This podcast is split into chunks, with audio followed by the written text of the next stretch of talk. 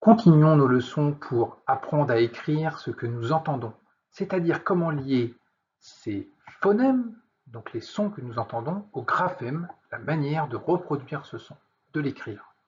Par exemple, tu savais que le mot coquin, si on ne faisait que l'écouter, il y aurait plus de 256 façons de l'écrire Alors que coquin, la langue française n'a retenu qu'une seule façon de l'écrire, celle-ci.